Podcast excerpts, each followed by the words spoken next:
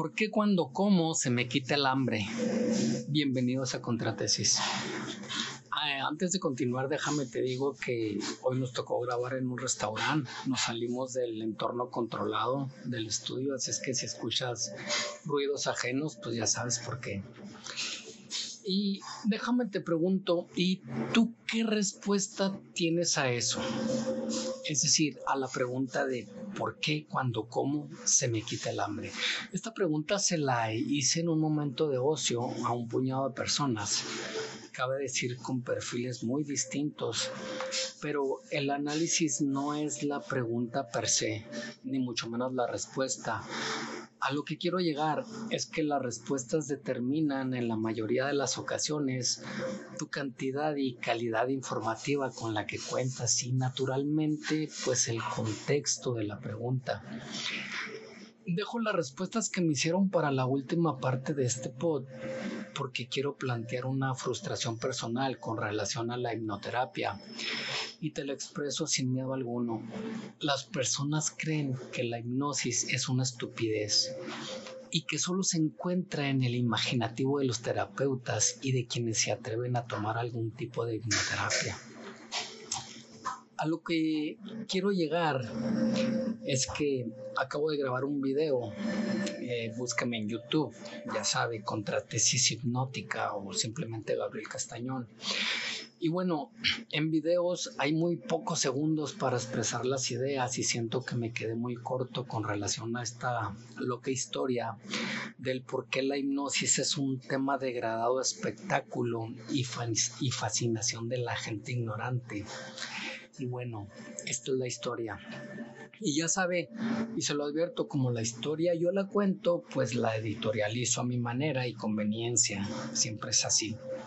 Resulta que en el año 1915, 1920, no recuerdo bien el dato, el neurólogo Sigmund Freud, que pertenecía al selecto grupo de intelectuales aportadores de conocimiento a la humanidad.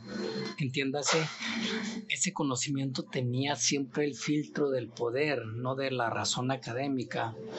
O digamos que también el poder, aparte de la razón académica, para no demeritar nada.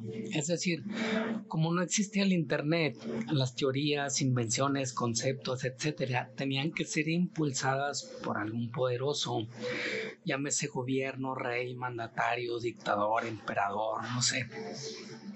Y afortunadamente también había antagonismos que no siempre estaban de acuerdo con lo expresado. Pues bien, Freud, que en aquel entonces se dedicaba a la gnosis con razones neurológicas sumamente atinadas y sustentadas, pasó por una etapa de frustración en su carrera porque le sucedió lo que nos sucede a todos los hipnoterapeutas. Los resultados regularmente tienen reversiones espontáneas. ¿Por qué? No lo sé.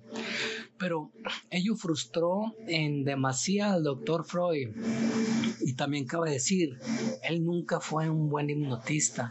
Le resultaba muy difícil poner en trance a las personas. El punto es que decidió que en lugar de apagar el switch de las patologías, mejor sería comprenderlas y conceptualizarlas de tal suerte que realiza clasificaciones y se atreve a ofrecer como causas de las patologías la represión de emociones inconscientes o alteraciones de emociones inconscientes. Cabe decir que sus contemporáneos antagónicos de corriente filosófica declaraban exactamente lo que ahora sucede con la hipnosis y decían, el psicoanálisis es una falacia que se autodestruye conceptualmente.